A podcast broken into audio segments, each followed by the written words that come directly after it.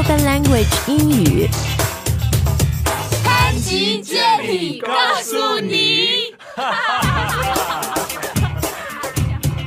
Hi guys, welcome back to the show。我是 Jenny，我是 Adam。嗯、a d a m 好久没有跟我做潘是啊吉杰尼告诉你了。嗯，今天为什么你来呢呃，因为 Spencer 不在。 ？You're so honest 。没有，第一 Spencer 是不再回去看美国看妈妈了，还有一个呢，就是 Adam 他呃，其实对于就中国人的发音这一块，他有特别多的研究和是 expertise、so that's what we'll be talking about today。呃，就是。 我们经常看到很多用户说平时很爱听我们的节目，但是说我就是在 I'm struggling with some really basic pronunciation problems，就他的这个发音有一些很基本的困扰。那呃，开言英语呢，我们在五月五月初也开始了一个微信的发音培训班，所以就希望在两个礼拜的时间里面，really give you some guides, some good tips Good and tips.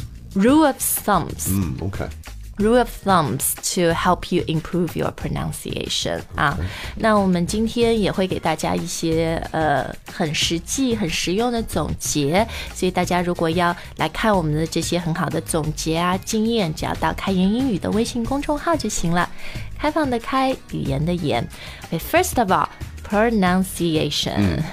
So basically, my take is, um, you know, don't get too obsessed with pronunciation theories and Right. rules. 嗯就是不要把这个发音的理论啊，就是很学术性的东西作为你去练发音、提升发音的一个切入点。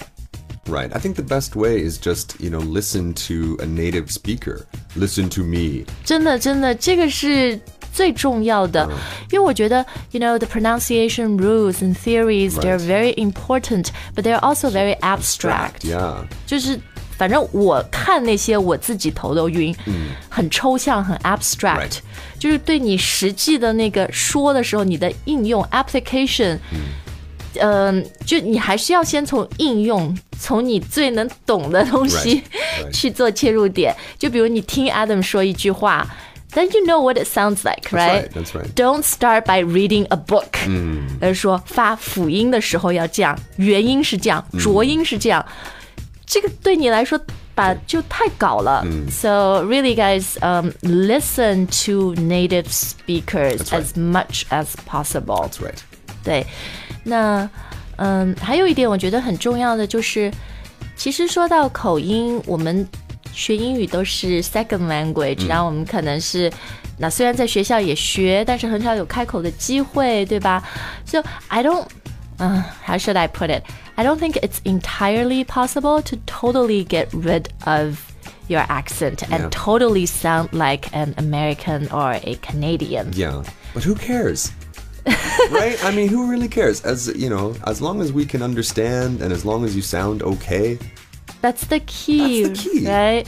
就是我自己以前 I was so conscious，就是我自己特别在意，哇，我每一个词我都要发的特别特别准，特别特别准。然后后来你会发现，这样其实，嗯、i t stops you from trying to use English, Sure. trying to speak up. Sure. It discourages you. That's right. 就这个，你其实是给自己说英语、练英语、喜爱英语很大的一个障碍。是是是。所以我一直，我到现在，我就是，you know，I'm living in peace with the fact that I will never sound like a native speaker。嗯。就是我现在就觉得这是 OK 的，我永远不会听起来就像一个美国人，因为我不是从小就第一语言就那样学。嗯。But but，但是我觉得很重要的就是。Avoid some big glaring mispronunciation。Yeah. 那就是那种很刺耳的，就是非常 low, 低级 low level 发音的错误，我觉得这个是要去纠正的。Sure. 所以这就是为什么我们看一眼五月份我们会开这个两个礼拜的微信学习班，呃，就是也帮大家纠正一些可能我们中国人说英语时候特别常见的犯的这种明显而且比较低级的错误，而且我觉得也是比较容易去改正的。嗯嗯，So let's 啊、我们就今天给大家一些总结了。当然，如果你对这个课有兴趣要上呢，呃，只要升级账户，呃，购买我们一年的这个会员六百二十九块，你就可以不仅啊、去学习我们每天开言英语全英文的口语课，而且还能免费上这个微信的发音班，在我们公众号里面你就可以升级账户了。Okay, let's uh, run through some of the big uh, pronunciation mistakes. Okay. 好啦，Adam，你觉得你常听到的有什么 If. If. ？if， If. Yeah. 所以就是特别明显的去 pronounce 那个 f， Yeah, yeah, yeah. Because we, we always say the, the consonants. A consonant is just 你说的 consonant 就是一个辅音，对吧？它这个辅音应该是很轻的，就是你不用呃那样的发出来的。对，就是除了 consonant，当然我们有元音。mm, the vowel. 的 vowels，vowels 对，所以我觉得对这个是特别常见，就是很多人会在一个呃 consonant 一个辅音的后面去加一个 vowel，去加一个元音，比如 if 就是 if，但他会说 if，If. 就是这个 f 后面加了一个 vowel Right sound，比如说桌子 desk，、Desk. 对 desk，、或者啊 teacher，right？Oh, teacher. teacher 就是会把后面那个元音拖得特别的长。So don't do that，对吧？这个是特别就听起来会比较怪。 Yeah, it's pretty funny. Yeah, and I think to a native speaker，特别如果你是在一个英语工作的环境，就让你会显得不太专业。嗯，like it can reflect pretty badly on you。 Yeah. 所以我是觉得像这种就是很 obvious mistake，、 Yes. 一定要去改的 Right. 啊。 Also, the easiest one to fix. 没错。 Should be the easiest. 我刚刚说了 mistake 这个词，对吧？很多人也是像这个 t，、他会 mistake，嗯啊，呃，就是把这个美语里面因为 t。它就是很多中国人会觉得 confusing because it's a soft T, it sounds more like a D, right? Right. 呃，有一些词，所以前几天 Open Language 有一个课里面说到一个词说，呃，一个人很很有艺术细胞的 very arty，、然后就有用户问说，为什么不是 RT, RT 是 arty？ Arty. Yeah, so there are some rules when it comes to the American T. Sure. 啊，这个也是我们发音课里面会讲的。啊，那我觉得还有一个也是很多用户给我们反馈觉得难发的，就是 th 的音。 Ah, yeah. Uh, very. It's very soft, right? Yeah, It's so- not. s- So you have two different, basically two kinds of pronunciations, right? You have the voiced T and the unvoiced th, right? Sure. That's one theory. I mean, one other theory could just be uh, right and wrong. I, I think or I think. 啊，对，所以这个 th 呢，其实，嗯，它我我觉得很常出现的就是有些人会把那个，比如 the the 读成 the，、 The, yeah. 对，他会发一个 z 的音，或者比如说你刚刚说的 think or I thank，、 think, yeah. 就是直接发那个 s 的音，对吧 Sure. think thank。那我觉得比较好的方法还是就是你发这种 th 的时候呢，特别 th 是一个词开头的时候，你的舌头，so your tongue should be 呃、in between your teeth。 Your, yeah, your front teeth. your front teeth，而且呢也不需要特别明显 over pronounce it，don't、do think，就 think 就是 Yeah, think. 稍微 lightly touch， That's right. 对吧？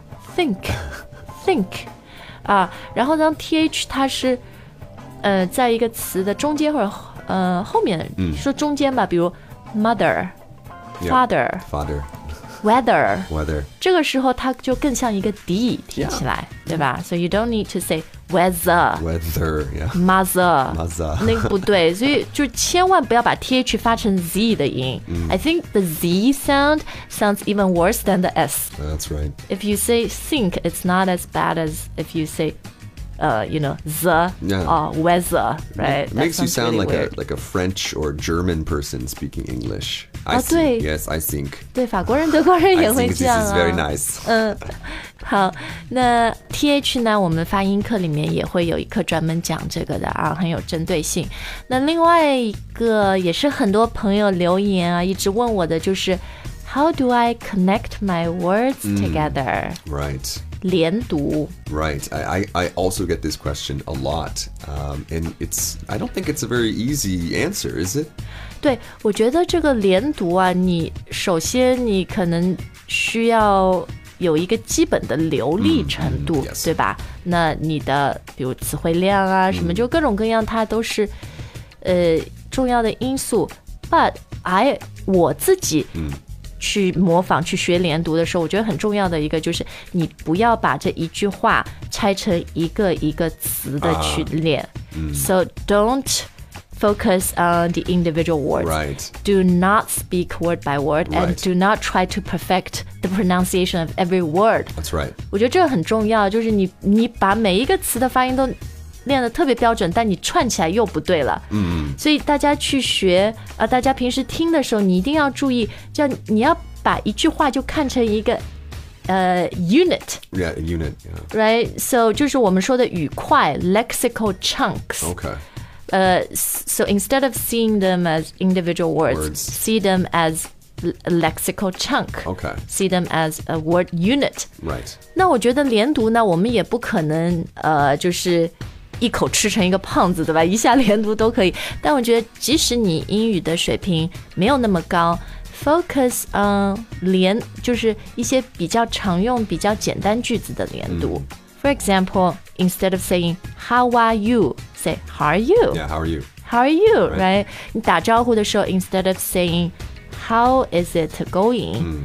How is it going? How's it going? How is it going? I want to go home. 对 I want to go home. ，exactly，就是你总归先从自己最常用的那些句子说起，练起，就是来练连读啊。好，那还有一些我觉得一些 tips 呢，就是英语里的一些缩写 contraction，、你呃如果直接能反应过来，就把它说成 contraction，你一下子就会听起来流利很多。 Sure. 就像你刚刚说的，instead of saying I want to go home 啊、i want to 呃、learn English，、你说 I want to go home。 Right. I want to learn English, Right. right? Instead of saying, I will go see a movie tonight, say, I'll go see a movie tonight. 哦哦，就是就常用的这些 contraction 这些缩写，大家把它练起来、啊。 好，那呃，今天我们讲了一些英语发音，呃，可能中国人常遇到的问题、常见的错误。呃，我最后还是觉得啦，你光去上，即使我们开研两周的这个发音课，它不会根本性的解决你的发音问题。What we want to do is 给大家总结一些技巧啊，让你规避一些常见的错误。但你真正要提高自己的发音，唯一的选择，唯一的途径就是经常听 native speaker 讲话。Sure. Sure. Sure. You just have to make a habit of it. Yeah. Absolutely. 给自己去营造一种我们说 immersive 沉浸式的这种语言的环境。那这就是为什么呃，我们开研每天都有一个全英语的付费课程。然后像这次的发音课，我也不想把它单独拆分出来卖给大家收一次钱，因为我觉得你一定要两者结合，一个是药补，一个是食补。The one is more like a boot camp intensive training, Right. right? And the other is really the long term. It helps you to improve your English in a much more comprehensive way, Okay. 好，那今天说了那么多啊，大家有什么呃你自己练口音好的诀窍 tips，都欢迎到我们今天这篇推送的留言里跟我们分享。包括呃你有什么 struggle with，你觉得很难发的音，也可以留言告诉我们。我们之前已经收集了很多反馈，就这一次是我和我们的一个美国老师 Cynthia 我们一起开发的这个发音的课，希望对大家有用。那如果你想报名的话呢，现在还是可以的，就是赶快升级账户，你只要成为我们一年的会员，就可以免费来学习发音课和我们每天更新的全英语口语课。So thank you for listening. Thank you, guys. Thank you. you. Thank you. 哎，你不要 make fun of us. Oh, okay? sorry. Sorry. Sorry. sorry. Thank you guys。然后就是我觉得最主要松弛下来，有信心，多听呃多听多练，多总结一些诀窍。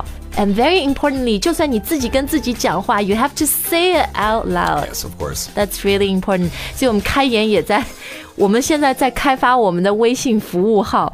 这个弄好以后，大家就可以发语音，我们就可以语音跟你们交流了。